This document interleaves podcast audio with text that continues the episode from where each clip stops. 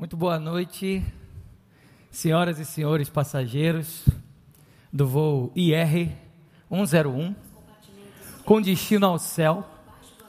Eu gostaria de convidar vocês a terem um excelente voo nessa noite. Eu gostaria de convidar vocês a prestarem muita atenção em algumas regras que vão ser passadas para vocês em breve. O nosso voo ele tem destino ao céu. Ele vai durar uma vida inteira. E eu tenho certeza de que nesse percurso algumas turbulências vão nos acompanhar. Então eu quero agradecer muito a vocês, pedir muita atenção de vocês para assistirem um vídeo de instruções de segurança de voo. Muito obrigado por escolherem Igreja do Recreio Airlines. Tenham todos uma boa viagem. Assistam o vídeo, por favor. Acomode a sua bagagem de mão nos compartimentos superiores ou embaixo do assento à sua frente. Afivele seu cinto de segurança sempre que o aviso luminoso de atar cintos for ligado. Equipamentos eletrônicos, inclusive telefones celulares, são permitidos durante todo o voo, sempre na função modo avião. Este avião possui oito saídas de emergência, equipadas com um dispositivo que pode ser utilizado em uma evacuação. Um sistema de luzes de emergência o indicará para as saídas. Localize a saída mais próxima, que poderá estar atrás de você. Em uma evacuação de emergência, deixem todos os seus pertences a bordo.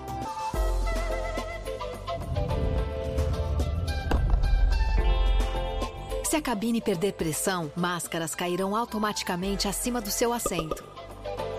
Puxe a máscara, coloque-a sobre o seu nariz e a boca, ajuste o elástico em volta da sua cabeça e respire normalmente. Coloque a máscara primeiro em você, antes de ajudar crianças ou outras pessoas.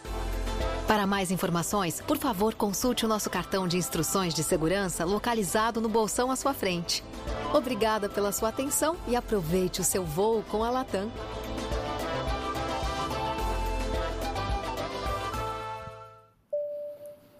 Boa noite, gente. Agora, sem brincadeira, muito boa noite. Eu espero que vocês estejam bem.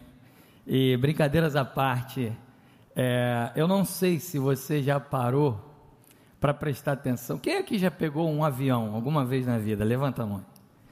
Acho que a grande maioria das pessoas que estão aqui. Eu não sei se você já parou para prestar atenção nos, nesse tipo de vídeo ou num comissário de bordo que fala essas coisas. Normalmente a gente não para para prestar atenção nisso.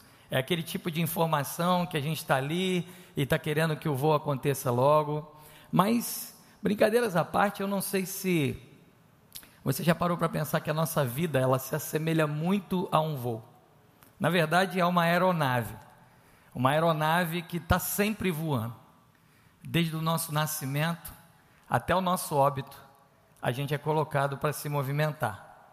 E é um voo que é muito diferente de outras aeronaves, ele tem uma peculiaridade. Raríssimas são as pessoas que conseguem parar em um hangar para fazer uma manutenção e depois voltarem a voar. Verdade ou mentira? Normalmente, nós somos o tipo de aeronave que precisa se consertar voando. A gente precisa entrar em manutenção voando. A gente fica gripado, a gente toma um comprimido e bora para cima. É assim ou não é? Ou é só comigo? A gente fica com medo, a gente, vamos embora, não tem o que fazer. A gente fica é, cansado e aí bota um óculos escuro, bota uma maquiagem para esconder a olheira e vamos trabalhar. É o tipo de avião que voa se consertando e se conserta voando. Eu lembro que quando eu fui missionário na Europa, eu era o único dos brasileiros de um grupo de americanos, canadenses e europeus. E quando eu cheguei lá, eu descobri que na, na estratégia missionária dos outros países, todos os missionários serviam quatro anos, depois ficavam um ano parados. Era o ano sabático. No início eu achei muito engraçado e eu falei: ah, quem precisa de um ano sabático? Eu não preciso de um ano sabático, eu vou, eu vou aqui servir ao Senhor com todo o meu vigor. No quarto ano, que eu já estava desesperado, cansado, precisando parar no hangar, eu comecei a perceber o quão necessário era esse tal do ano sabático, mas percebi que, como um brasileiro, seria completamente utópico chegar para as igrejas que me apoiavam: olha, gente, eu vou ficar um ano parado no hangar, fazendo uma manutenção e daqui a pouco eu volto para o voo. É muito interessante isso porque existem regras de segurança, como nós acabamos de ver. E esse pequeno vídeo que a gente viu aqui traz algumas regras muito preciosas. E diferente do que normalmente eu faço, aliás, raríssimas vezes eu faço o que eu vou fazer hoje, a gente não vai ler um texto. Nós vamos ler vários textos que vão trazer para nós, para mim e para você, a luz da Bíblia, não a luz de pessoas, mas a luz da Bíblia. Como essas regras de segurança são preciosas para que o nosso voo, que vai durar uma vida inteira, que tem destino no céu, ele possa ser um voo mais tranquilo. Então, eu queria compartilhar cinco dessas regras de segurança que nós ouvimos aqui, à luz da Bíblia. Se você prestou muita atenção nesse vídeo, a primeira regra de segurança que nós ouvimos foi: acomode suas bagagens nos compartimentos superiores.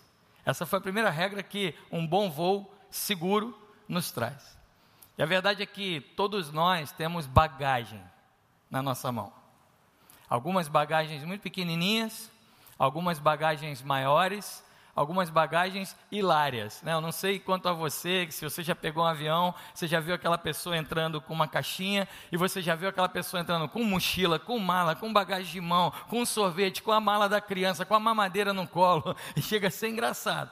Né? Quando o voo está cheio, o pessoal fica desesperado para acomodar a bagagem, fica um pedaço em cada um. Quando eu morava na Europa, isso era uma fonte de dinheiro, porque as companhias tinham um medidor na porta do avião, e se a bagagem passasse do tamanho daquele medidor, era 200 euros de multa. Então, bagagem é uma coisa que todo mundo carrega. Tem gente que carrega uma bagagem pequena, tem gente que carrega uma bagagem grande. E a verdade é que a nossa vida é assim. A gente vai acumulando bagagem ao longo da nossa existência. A gente vai acumulando bagagem de quem nós somos, do que nós fazemos, do que nós vivemos, algumas extremamente leves, outras bagagens extremamente pesadas, que nos cansam, que nos desanimam, que nos pesam e às vezes bagagens que nos destroem. Essa é a vida de quem está voando e às vezes precisa se consertar. E o que, que a gente faz? A gente tenta virar um malabarista, entrar num voo carregando todas essas bagagens, falando: eu dou conta, eu dou conta das minhas bagagens, eu dou conta das minhas demandas, eu dou conta de tudo que está acontecendo comigo. Eu lembro que quando eu tinha seis anos de idade, eu tive uma das primeiras lições da minha vida sobre esse tipo de situação. Se você é da minha época, você talvez se lembre de um programa que tinha domingo à tarde no SBT, chamado Domingo no Parque. Não sei quem lembra desse programa aqui. Mas uma das brincadeiras do Domingo no Parque era um corredor, mais ou menos do tamanho dessa plataforma aqui, cheio de brinquedos, os brinquedos dos sonhos de toda criança. E o Silvio Santos colocava uma criança na ponta do corredor. E a regra era a seguinte: você tem que andar, você pode pegar o brinquedo que você quiser. Se você pegar, você não pode largar. E à medida que. E você pode pegar quantos você quiser. Mas se você deixar um cair, você perde tudo. E era tragicômico, porque eu ficava olhando, e eu era uma criança de seis anos, e era bicicleta, era jogo dos, dos, novos lançamentos, e a criança entrava, e ela pegava um brinquedo, e daqui a pouco ela pegava um outro brinquedo, daqui a pouco ela via um outro brinquedo mais interessante e ficava tentando se equilibrar, e quando ela pegava o quarto ou quinto brinquedo, normalmente no meio da fila caía um, ela perdia tudo. Muitas vezes, nós estamos carregando bagagens nas nossas vidas, tentando equilibrar o que não se equilibra, e do nada a gente perde tudo. E a regra de segurança diz: depositem suas bagagens no compartimento superior. O que isso significa para nós, à luz da Bíblia? Primeiro texto que eu quero compartilhar com vocês está na primeira carta de Pedro. Nós vamos ler vários textos. Eu vou pedir ajuda ao pessoal da mídia, acho que eles estão com todos aí, para a gente ser mais dinâmico. 1 Pedro, capítulo 5, versículo 6 e versículo 7. Diz a palavra do Senhor: Portanto, humilhem-se debaixo da poderosa mão de Deus, para que ele os exalte no tempo devido. Lancem sobre ele toda a sua ansiedade, porque ele tem cuidado de nós. Existe um compartimento superior. Esse compartimento superior não é um porta-malas, não é um porta-bagagem. Esse compartimento superior se chama Deus. Você pode dizer amém para isso? E Deus fala para mim e para você nessa noite que a primeira coisa que nós temos que fazer para termos um voo seguro é nos humilharmos diante de quem Ele é. E reconhecermos, eu e você, que nós não damos conta de carregar todas as bagagens que nos são trazidas na nossa vida. E simplesmente quando nós falamos, Senhor, eu me humilho diante de Ti, a palavra diz: lance sobre Ele toda a sua ansiedade, porque Ele tem cuidado de nós. Sabe o que isso significa para mim e para você? Que todas as bagagens, as bagagens que às vezes te estressam, as bagagens que às vezes te atrapalham, as bagagens que você tem carregado na sua vida, na sua casa, na sua, no seu trabalho, todas as bagagens que você tem, elas são capazes de serem colocadas quando nós nos humilhamos e entendemos que existe um comportamento superior. Essa é a grande diferença nos dias atuais das mensagens de coach que nós ouvimos por aí para a palavra do Senhor. Porque as mensagens de coach que nós ouvimos por aí vão dizer para mim e para você que existe a autoajuda. Que se você se concentrar, que se você parar para pensar, que se você mentalizar coisas boas, a lei da atração, a autoajuda, elas vão te ajudar a equilibrar tudo que você precisa. Isso é mentira. Não existe autoajuda, mas graças a Deus existe a ajuda que vem do alto. Aleluia. E se nós nos humilhamos diante das mãos do Senhor, e entendemos que existe um compartimento superior, nós podemos nessa noite olhar para mim, olhar para você, olhar para todas as bagagens que nós trazemos na nossa vida, sejam elas pequenas, sejam elas leves, sejam elas extremamente pesadas, e dizemos: Senhor, eu me humilho diante de Ti. Eu coloco as minhas bagagens num compartimento superior, eu lanço sobre Ti toda a minha ansiedade, porque você tem cuidado de mim. Aleluia. Não é transferir responsabilidade. Não é transferir culpa e dizer, olha, as bagunças que eu fiz, as bagagens que eu criei, se vira aí, Senhor, cuida delas. Não, não, não. Mas é dizer, Senhor, como diz a palavra de Deus em João, capítulo 15, versículo 5, Senhor, eu não sou nada sem ti, sem ti nada posso fazer. Você é a videira, eu sou o ramo, e se eu estiver coladinho, humilhando-me diante de ti, eu coloco a minha bagagem no compartimento superior e vou voar tranquilamente, porque você tem cuidado de mim. Você pode dizer amém para isso? Essa é a primeira regra de segurança. Mas esse vídeo mostra uma segunda. E ele fala para mim e para você: afivele o seu cinto de segurança sempre que o sinal luminoso aparecer. Na vida, nós temos momentos de turbulência, todos nós. Nenhum de nós é isento, escapa de momentos de turbulência nessa vida. Diante de um voo em que nós não paramos para fazer manutenção e nós nos consertamos voando, nós estamos caminhando em momentos de turbulência. E é muito interessante que a pergunta dessa noite, a pergunta que eu faço para mim é: quando elas aparecem, nós estamos com cintos afivelados? Essa é a pergunta. Porque não adianta tentar afivelar o cinto no meio do caos, quando você está meio flutuando, quando já está de cabeça para baixo, você está procurando uma ponta do cinto, a outra ponta, aí às vezes é muito complicado. Mas a palavra de Deus é muito interessante, porque quando a gente vai vivendo a vida, a gente às vezes escolhe algumas teologias, mesmo sem parar para pensar. Tem gente que vive a vida escolhendo a teologia do Zeca Pagodinho que diz: Deixa a vida me levar, a vida leva eu. Tem gente que vive a vida escolhendo a teologia do skunk, eu vou deixar a vida me levar para onde ela quiser. Dependendo do que você entende como vida, isso pode ser verdade, mas na maioria das vezes é uma grande mentira. Porque nas horas de turbulência, você está sem cinto de segurança e acaba sendo atropelado, sendo catapultado e tendo grandes desafios na sua vida. Olha o que, que a Bíblia diz sobre quem é a vida. Efésios é uma carta que Paulo escreveu para uma cidade. E Paulo ele, ele traz uma ilustração sobre uma armadura. E ele fala que nós devemos nos vestir com uma armadura de uma forma ilustrativa. Ele fala, olha, ele diz assim em Efésios capítulo 6, versículos 13 e 14. Ele diz assim: Por isso, vistam-se de toda a armadura de Deus, para que possam resistir no dia mau e permanecer inabaláveis depois de terem feito tudo. Assim, mantenham-se firmes, como? Cingindo-vos com o cinto da verdade Paulo fala para mim e para você que existe uma armadura que Deus nos propõe. Essa armadura ela serve para que em momentos de tribulação, em momentos de turbulência, nós possamos resistir no dia mal e permanecermos inabaláveis. E essa armadura que ele nos apresenta começa com um cinto, um cinto de segurança.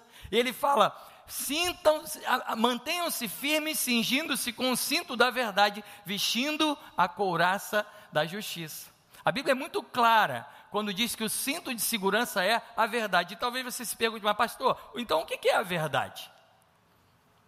João 17, versículo 17, traz uma oração, para, na minha opinião, é uma das minhas preferidas. Quando Jesus ora, pouco tempo antes dele ser crucificado, podia orar por qualquer coisa, e ele resolve orar pelos seus discípulos, por nós.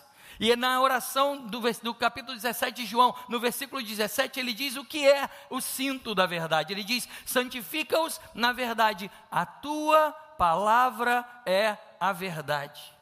E o que, que a palavra de Deus, que é a verdade, tem a nos dizer sobre vida? A palavra diz em João capítulo 11, 25: Disse-lhe Deus: Eu sou a ressurreição e a vida. Aquele que crê em mim, ainda que morra, viverá. Lázaro tinha morrido, as irmãs de Lázaro estavam complicadas ali, tremendo e histéricas e eufóricas, e Jesus fala: Calma, eu sou a ressurreição e a vida. Quem crê em mim, ainda que morra, viverá. E o resumo disso tudo é colocar o cinto da verdade, como Paulo recomenda aos Efésios, é se santificar na verdade, e a verdade é o próprio Jesus. Chega de ficar tentando viver por si mesmo. Chega de ficar tentando dar conta do que nós nunca vamos conseguir dar conta. Chega de ficar procurando o cinto de segurança na hora do caos. Na hora que tudo estourou, que está tudo complicado, muitas pessoas usam aquele jargão, ah, pastor, mas quem não vem pelo amor, vem pela dor. Em nome de Jesus, eu espero que todos nós, ou a grande maioria de nós, possamos vir pelo amor, porque a pior coisa que tem é vir rolando no meio de uma turbulência. E quando a Bíblia me diz que se eu coloco o cinto de segurança, eu resisto nos dias maus, eu posso dizer, Senhor, se você é o dono da minha vida, você é a vida, ainda que eu esteja morto em várias áreas da minha vida, eu poderei viver, porque tu estás comigo. Aleluia. Esse é o nosso cinto. Quando nós olhamos e falamos, como é que eu vou ter segurança num bom voo? É simples. Coloca o cinto de segurança antes da turbulência chegar. E quando o dia mal chegar, quando a turbulência chegar, você, como diz Paulo aos Efésios, irá permanecer inabalável. Aleluia. Mas é, esse vídeo mostra outras coisas. São cinco. O terceiro, a terceira recomendação de segurança para nós, que nós vimos nesse vídeo é: equipamentos eletrônicos são permitidos durante o voo na função modo avião. Ah, meus irmãos, a gente podia ficar a noite toda falando sobre isso aqui. Aliás, eu tenho uma ilustração pessoal. Não gosto muito de trazer ilustrações pessoais, mas quando é para mostrar que a gente é gente igual vocês, é bom a gente trazer. Tem muita gente que está completamente conectada a isso aqui, que investe tempo dos seus dias e dias das suas semanas nisso aqui fazendo aquele movimento para cima para baixo, para baixo para cima, que chega uma hora a gente já está num vício de Instagram, de redes sociais, de mídias sociais. E para que você tenha um bom voo, é muito claro, olha, durante o voo, desconecte-se, para você poder se conectar naquilo que importa.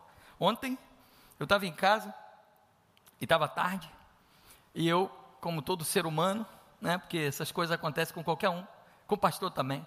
Deitei lá na minha cama, ao lado da minha esposa, peguei o meu celular, e a gente tem um combinado que em determinado momento não é mais para fazer isso, e a gente esquece, porque a gente é gente, todo mundo é gente, pastor também é. E eu comecei a ficar lá, para cima e para baixo, para cima e para baixo. Só eu que faço isso, né, gente? Graças a Deus, ninguém dessa igreja tem essa mania, graças a Deus. Estou confessando aqui meu pecado no culto do Celebrando a Vida. E aí estou eu lá, para cima e para baixo. E eu viro para minha esposa, cinco minutos depois, e falo, amor, faz um carinho.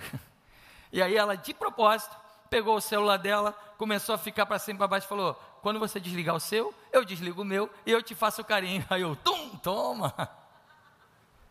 E aí eu percebi claramente que a gente precisa se desconectar para se conectar. Só que eu não estou falando de uma conexão marido e mulher, porque talvez você nem seja casado. Eu estou falando de uma conexão entre nós e o nosso Criador, que não é uma religião, não é uma coisa formal. A palavra de Deus diz no Salmo, de capítulo 1, que feliz, bem-aventurado é aquele que não anda no segundo o conselho dos ímpios, não se assenta na roda dos escarnecedores. Antes, antes, ao invés disso, o seu prazer está na lei do Senhor. E na sua lei ele medita de dia e de noite e ele será comparado a uma árvore frutífera que, no devido tempo, dá o seu fruto e cuja folhagem não murcha. E tudo o que fizer prosperará. Esse é o Salmo 1.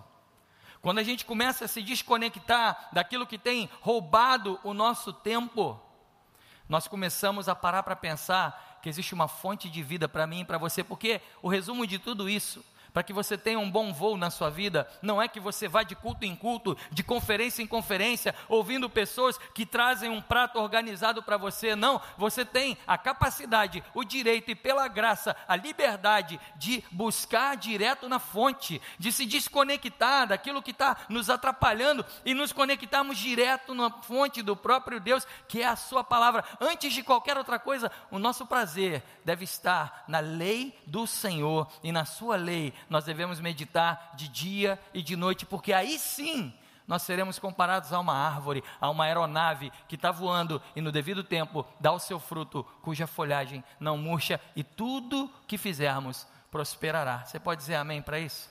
Isso é simples. Isso é simples, isso acontece comigo. Quantas vezes, e eu sou prático, você não precisa levantar a mão nem nada, mas quantas vezes você abriu mão de ter um milagre nas suas mãos que é a palavra do Senhor, e trocou isso por um prato de lentilha chamado Facebook e Instagram. E no meio de um voo, se você quer se conectar com o dono da aeronave, busque na palavra dele. A Bíblia fala de uma igreja, e a Bíblia fala em Atos, que essa igreja era mais nobre do que outros, e era o povo de Bereia. Diz que Paulo chegava lá e falava, como nós falamos aqui, nós pastores. Mas as pessoas ouviam com muita gratidão, mas não apenas ouviam e embora e tá bom, tá tudo bem, eu já recebi a minha pílula gospel da semana. Não, não, não. As pessoas conferiam nas escrituras para saber se o que o Paulo dizia estava de acordo com as escrituras. E diz a Bíblia que essa, essa comunidade era mais nobre do que os outros. Por isso, se você quer ter um voo tranquilo, um voo seguro, você precisa se conectar na palavra do Senhor. Você precisa se conectar na Bíblia. Isso não dá muito ibope hoje em dia, as pessoas querem que a gente se conecte nelas. As pessoas querem ser os protagonistas. Eu quero dizer para você que nem eu, nem nenhum pastor dessa igreja, nem o maior comunicador do século, nós não somos protagonistas. O protagonista da nossa vida, da nossa história, tem um nome: Jesus Cristo. Ele é o Senhor da nossa vida.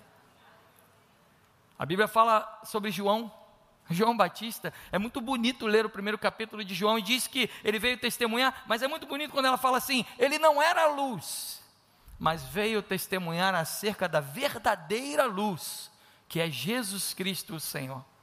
Se você tem sido fã de alguém, você pode admirar pessoas, pode admirar boas pregações, mas existe uma fonte acessível a todos nós e se você tiver prazer nela, você vai estar desconectado, desconectada daquilo que não presta e conectado naquele que pode te dar um voo tranquilo, em nome de Jesus. Você pode dizer amém para isso? Mas tem mais, tem mais. O quarto ponto de segurança desse vídeo é muito importante. Muito importante. Ele diz que nessa aeronave chamada Vida, tem oito saídas de emergência, várias espalhadas pela nossa aeronave da vida. E diz que em caso de despressurização, lâmpadas se acenderão nos corredores a fim de iluminar o nosso caminho. Diz que nós devemos olhar bem essas saídas, porque podem ter algumas na frente, podem ter algumas atrás. Acredite em mim, em alguns momentos da vida, todos nós precisamos de saída de emergência.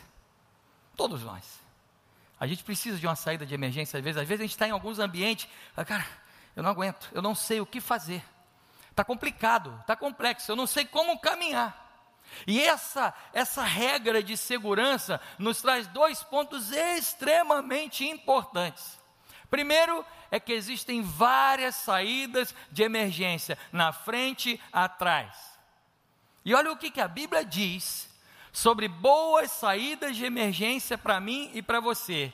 Paulo escreve aos Colossenses, e em algumas traduções da Bíblia, os títulos que foram acrescentados depois desse extrato do capítulo 3 de Colossenses diz: virtudes que devem ser cultivadas, ou seja, devem ser sempre nutridas. No capítulo 3, versículo 16, Paulo fala para mim e para você: o que nós acabamos de ver sobre a conexão, habite ricamente em nós, em vocês, a palavra de Cristo. E ele diz: ensinem e aconselhem-se uns aos outros com toda a sabedoria.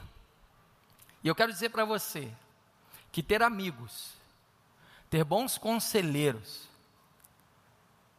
viver o oposto do que o início do Salmo 1 nos diz, não se assentar na roda de pecadores e escarnecedores, mas procurar bons conselheiros, bons amigos, é bíblico e em muitos momentos da nossa vida se torna uma saída de emergência. E é interessante porque daqui a alguns minutos, sabe o que vai acontecer aqui na igreja do recreio e de alguma maneira também para você que está em casa de forma online? O que, vai acontecer daqui a alguns minutos? Quem sabe dizer?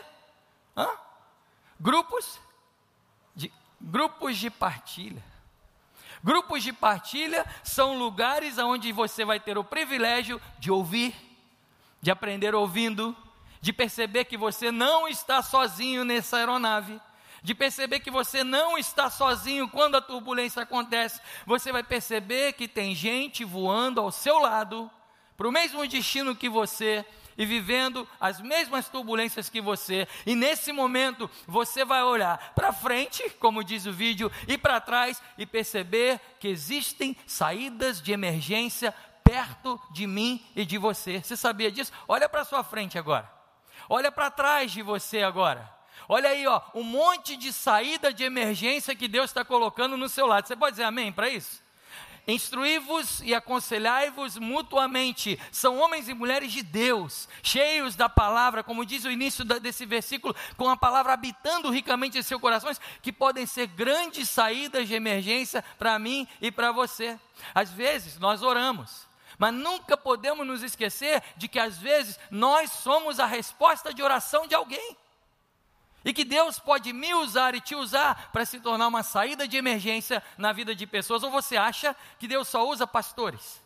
Ou você acha que para que ele fale com alguém, para que ele dê um livramento, um escape, um conselho cheio de sabedoria, é preciso que a gente venha numa igreja, ouça um pastor pregar? Não, não, não. Aonde você está, se a palavra de Cristo habitar ricamente em seu coração, você pode se tornar uma saída de emergência para muitas pessoas em nome de Jesus.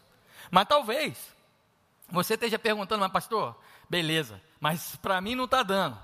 Porque eu estou vendo aqui um monte de gente, mas eles não sabem da minha vida, pastor, está tudo escuro agora.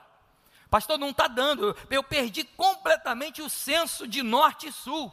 Eu me enrosquei tanto, eu me embrulhei tanto, tanta coisa aconteceu que eu não sei nem mais para onde eu vou. Pois é, meu irmão e minha irmã, a segunda parte dessa instrução diz que em caso de pane elétrica, luzes se acenderão no corredor e te guiarão até a saída de emergência. Sabe o que, que o Salmo 119, versículo 105 diz? A tua palavra, a palavra do Senhor, é lâmpada para os meus pés e ilumina os meus passos, clareia o meu caminho. Aleluia a palavra do Senhor tem condição na minha vida e na tua vida de iluminar o seu caminho e te levar para uma saída de emergência. Aleluia. Louvado seja o nome do Senhor. Essas são instruções para mim e para você. E a última instrução, ela não é menos importante do que nenhuma das outras. A última instrução diz para mim e para você: se a cabine perder pressão, máscaras de oxigênio cairão automaticamente acima do seu assento. Oxigênio nunca foi tão valorizado quanto nos nossos dias. Confesso para vocês que escrever sobre essa regra de segurança mexeu muito comigo, pessoalmente. Quantas pessoas sofrem, sofreram por falta de oxigênio, principalmente agora na pandemia. oxigênio sempre foi importante, mas agora na pandemia, a gente percebeu o quão vital ele é. Quão vital é a gente ter uma oxigenação boa. Um dos momentos mais duros da minha vida foi no mês de outubro do ano passado, onde eu precisei acompanhar a evolução do quadro clínico da minha mãe, que foi perdendo a oxigenação. A tecnologia me deu um privilégio e ao mesmo tempo uma angústia. Foram as videochamadas. E minha, mãe estava num CTI internada com Covid, e a gente podia, mesmo sem estar lá, ligar o vídeo, a enfermeira ligava o vídeo e a gente podia se comunicar com a minha mãe. Isso foi muito bom. Eu louvo a Deus porque isso aconteceu.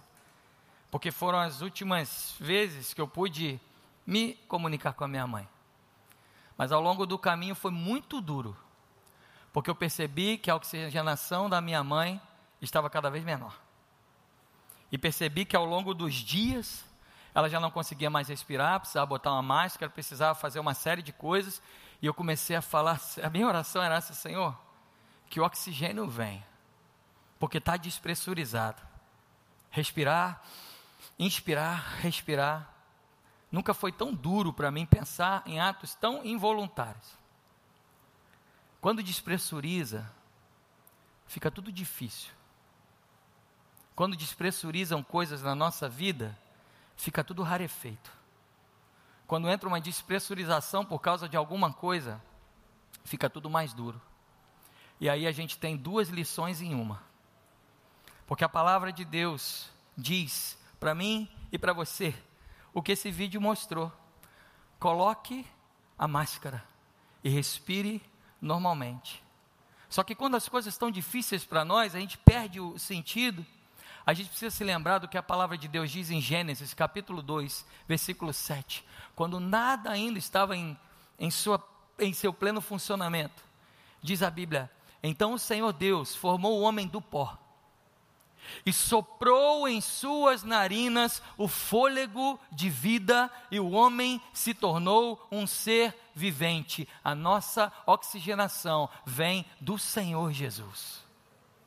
O nosso oxigênio, aquilo que restaura a nossa vida, aquilo que nos faz caminhar pelo vale da sombra da morte, não é a autoconsciência não é o eu posso, eu, ter, eu quero, eu consigo. Não é a autoajuda. Não são motivações. Mas é o protagonista da nossa vida que se chama Senhor, que tem condições de soprar o fôlego de vida em nós, para que nós nos tornemos seres viventes. Aleluia. E nos momentos mais duros da minha vida, onde o oxigênio faltava tanto para minha mãe, quanto psicologicamente e mentalmente para mim, eu pude dizer para o Senhor: Senhor, sopra na minha vida o teu fôlego de vida, porque você é fonte de vida para mim. Só que é mais interessante ainda, porque essa instrução na nave, ela fala algo que só pode ter sido extraído da Bíblia, irmãos. Ela fala para mim, para você e para todos os passageiros de um avião: olha, coloca primeiro a sua máscara e depois coloque em quem está do seu lado. É muito interessante. Porque na nossa crise de querer carregar bagagem, na nossa crise de querer dar conta de tudo ao mesmo tempo, a gente às vezes quer dar conta de todos ao mesmo tempo, às vezes a gente quer prestar conta para todos ao mesmo tempo, às vezes a gente quer salvar todos ao mesmo tempo, ou às vezes a gente não quer transparecer para todos que as coisas não estão bem e que há uma despressurização na nossa vida. Mas a segunda lição que mostra para mim e para você é: eu preciso botar primeiro a minha, porque oxigenar a mim mesmo não é egoísmo, é amor e sobrevivência. A palavra de Deus é muito clara quando diz que nós devemos amar ao nosso próximo como nós amamos a nós mesmos. E se nós não colocamos uma máscara em nós, às vezes a gente não tem condição de fazer mais nada. Talvez você esteja lutando para oxigenar toda a sua casa, toda a sua família, todo o seu contexto empresarial, profissional, mas está esquecendo de que falta oxigênio para você. E o que a palavra de Deus diz para mim e para você é que às vezes você está se perdendo, tentando salvar o mundo e só tem um Salvador nessa terra. O seu nome é Jesus Cristo. O nosso papel é botar a máscara de oxigênio e respirar. Para que aí sim, o nosso Senhor venha sobre nós e sobre todo o nosso contexto e oxigene as nossas vidas. Com a oxigenação baixa, nossos reflexos são menores. Com a oxigenação baixa, a nossa memória, nossas ações cognitivas são prejudicadas. Se a gente vê aí, quando os jogadores vão jogar em atitudes mais altas, o jogo pode ser prejudicado por causa do ar rarefeito. Às vezes, só de colocarmos a máscara, a gente consegue ter uma noção maior das coisas.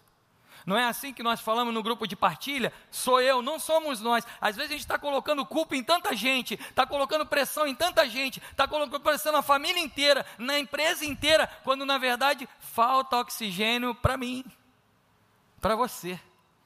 E quando nós colocamos a máscara de oxigênio, a gente começa a respirar melhor. E sabe o que a Bíblia fala? Eu já li. O nosso oxigênio vem do Senhor Jesus. Ele é quem sopra o fôlego de vida em nós. Queria convidar o ministério de adoração no altar. O nosso Senhor é aquele que tem condições nessa noite de oxigenar as nossas vidas. É aquele que tem condições na minha e na tua vida de te fazer respirar tranquilo em pleno voo despressurizado, de te fazer caminhar pelo vale da sombra da morte sem temer mal algum, não porque nós somos melhores do que os outros, mas porque Ele está conosco. Aleluia. E por último, esse texto, esse vídeo é, é tão claro, é tão bíblico, que ele fala o seguinte: para mais informações, Consulte o nosso cartão de instruções de segurança. Sabe o que significa isso? Meu irmão, minha irmã, leia o manual. e qual é o nosso manual? Quem tem um manual? Quem tem um cartão de instruções de segurança? Levanta ele aí, por favor. Olha aí, ó. Olha o manual da vida cristã. Olha o manual que vai fazer a minha aeronave, a sua aeronave, caminhar por vales bons e ruins de forma perene. Leia o manual. Diz o texto, consulte diz o vídeo, consulte o nosso cartão todos os dias. Leia o manual. Você pode repetir isso comigo? Leia o manual. Isso vai fazer você voar. E se precisar fazer manutenção, ele traz a manutenção, porque dele é o querer, dele é o realizar, e ele vai te fazer voar em segurança. Aleluia. Esse é o vídeo que nós vemos. Mateus 22, versículo 29 em uma discussão muito infantil de um grupo de doutores da lei que perguntam uma coisa religiosa, uma coisa egoísta. Chegam para Jesus, Jesus, se a mulher se casa, e aí um se casa e morre, morre, morre, morre, morre um monte de gente, quando chegar lá no céu, essa mulher vai ser de quem? Jesus, oh, pelo amor de Deus. Eu fico imaginando Jesus olhando, ouvindo essas perguntas, e aí Jesus responde para eles: vocês estão enganados, sabe por que vocês estão errando? Porque vocês não conhecem as Escrituras, vocês não leram o manual. Tanto erro que a gente poderia evitar na nossa vida, se o nosso cartão de segurança de voo fosse lido diariamente. Tanto erro que a gente poderia evitar se a gente tivesse a palavra do Senhor, que é viva em nossos corações e em nossas mentes. Tanto erro nós poderíamos evitar se ao invés de ficássemos no celular, nós nos cadastrássemos ali na escola bíblica. Tem tantas opções para a gente, para que a palavra do Senhor fique mais clara essa igreja é uma igreja que dá tantos recursos para nós. escola bíblica, classes diversas. Mas mais do que os recursos, nas suas mãos aí, quem tem, a, tem o manual de instruções raiz, né? Quem tem o manual de instrução raiz aí, levanta ele, o raiz, vai, o raiz, ó. Esse é o raiz. Aí tem o manual de instrução Nutella, esse aqui é o manual de instrução Nutella, o meu está aqui. Se acabar a bateria, acaba a instrução. Mas se a gente entender que o nosso manual de instrução, ele é acessível, a gente vai poder ter um bom voo. E o que eu desejo para você, para vocês, senhoras e senhores, é um excelente voo. Um voo com destino ao céu, à eternidade, que é o maior presente que nós ganhamos nessa terra. Um voo que passa por turbulências, mas um voo que no vale da sombra da morte deixa cair máscaras de oxigênio para que nós possamos respirar e possamos dizer: Senhor, eu tenho o fôlego de vida. Eu queria convidar você a se colocar em pé. E antes de nós encerrarmos o culto, porque nós estamos indo daqui a cinco minutos para os nossos grupos de partilha, aonde você vai poder ver um monte de saída de emergência. Você vai poder ver um monte de gente ali que é na sua frente, atrás de você, saída de emergência. Talvez você esteja aqui nessa noite e olhe um desses cinco itens e fale: Eu estou aí, o meu voo está capengando nessa área. Eu tenho alguns deles. Eu seria o primeiro a dizer: Olha, eu tenho isso. Eu quero convidar você nessa noite que ouviu essa palavra, que quer ter um voo tranquilo, que quer ter um voo seguro, a se colocar no altar e dizer para o Senhor do Senhor: Pai, eu me humilho diante de Ti, eu entrego todas as minhas ansiedades a Ti e eu quero que você cuide de mim. Será que você pode fazer isso? Eu quero convidar você a sair do seu lugar. Pode sair do seu lugar já, nós não temos muito tempo, cinco minutos, mas eu quero convidar você a vir aqui no altar. Enquanto nós cantamos, saia do seu lugar, nós queremos orar por você. Pode sair e pode vir aqui no altar nessa noite.